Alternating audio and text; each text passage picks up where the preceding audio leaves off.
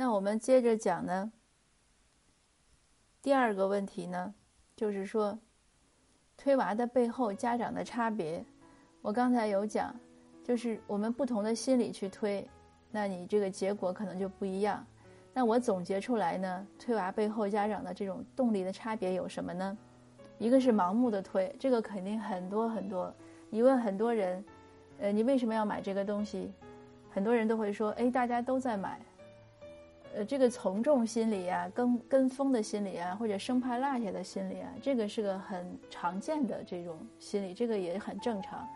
那包括报课外班也是这样。我想举个例子，大家可能都听过。如果有小孩问家长说：“呃，妈妈，你为什么要让我上这个班？”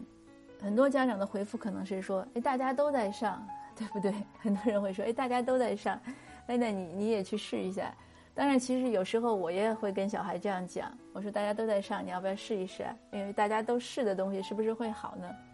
因为很多时候我们，尤其对一些事情不了解的时候，那当然就更怕信息遗漏。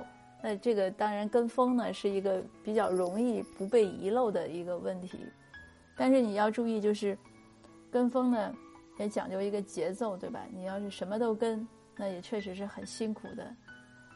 那我有一个朋友，他的小孩他在美国读书，因为美国好像比我们还早一一个小时上课和早一个小时下放学嘛，就是这样的时间。他那个小孩很忙的，早晨很早就起来，所有的功课就是所有我知道的，呃，包括中文啊、数学啊、体育啊、音乐各方面，所有我听说的课，他的孩子都上或者都上过。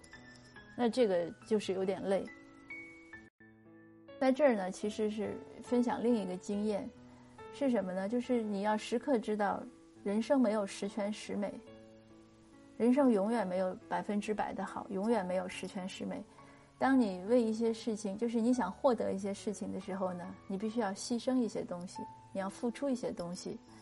那对我们家长来说呢，我们这样培养孩子，给孩子报班儿，我们肯定付出的是自己的时间，还有。金钱这是一定的，那还有一些耐心呀、爱心呀这些事情，因为孩子在那儿练，你要在旁边坐着嘛，很多时候。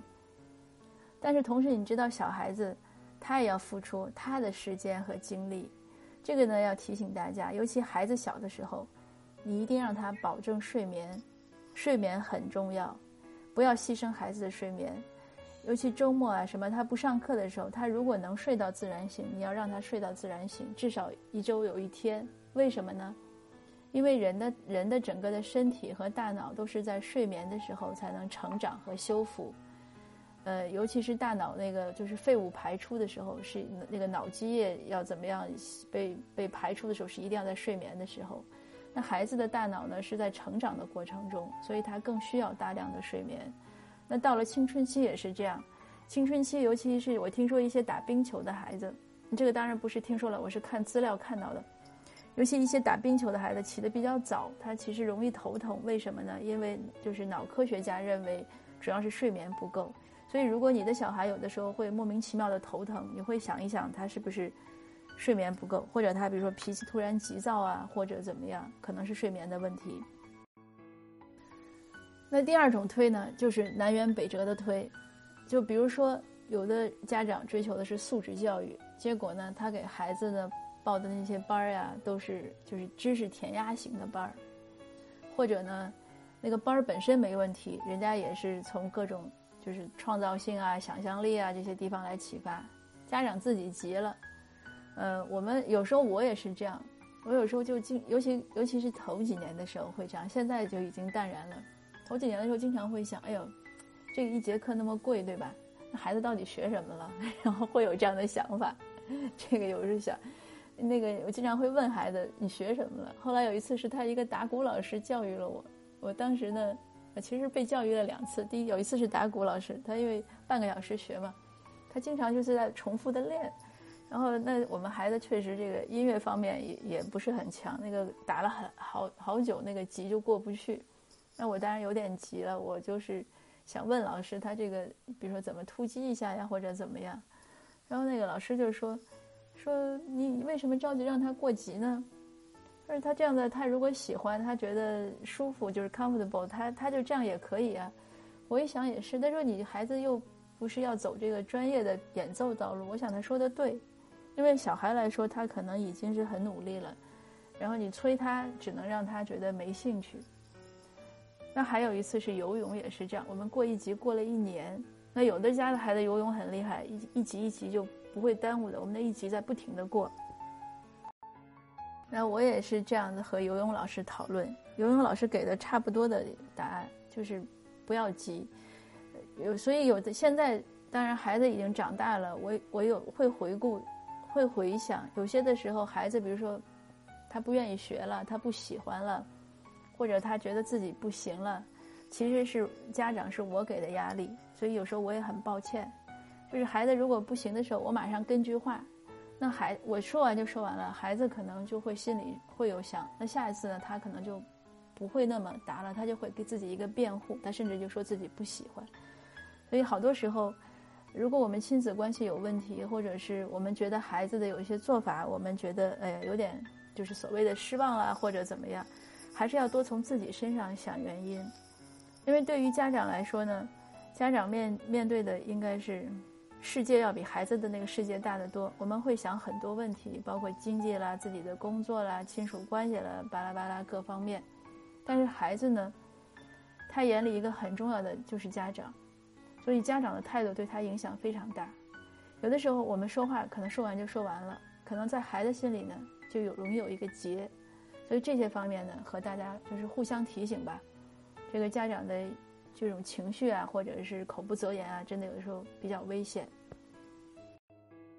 那还在说第三个，这个推，这是个很极端的事情，就是推成了仇人。呃，我写过一个案件，大家也可能如果关注加拿大新闻呢，也会看到过安省的一个案件，他其实是越南裔的，呃，越南裔的华人。然后他很多这个几年以前的了，因为那个。妈妈对那个那个父母对孩子的那个关注非常强，而且其实从华裔的角度来说呢，他父母也没有做什么特别的事情，就是管得多，就是管他，要他学习好啊，怎么怎么样。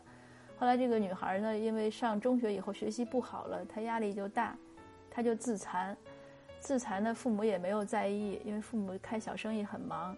他后来一直到上高中学习不好，他甚至上大学他都是撒谎，他就没有被大学录取还是怎么样？但是他一直造假，然后他也不搬出去。像这边的孩子，一般十八九岁就搬出去了，可是家人呢，可能也没有让他搬。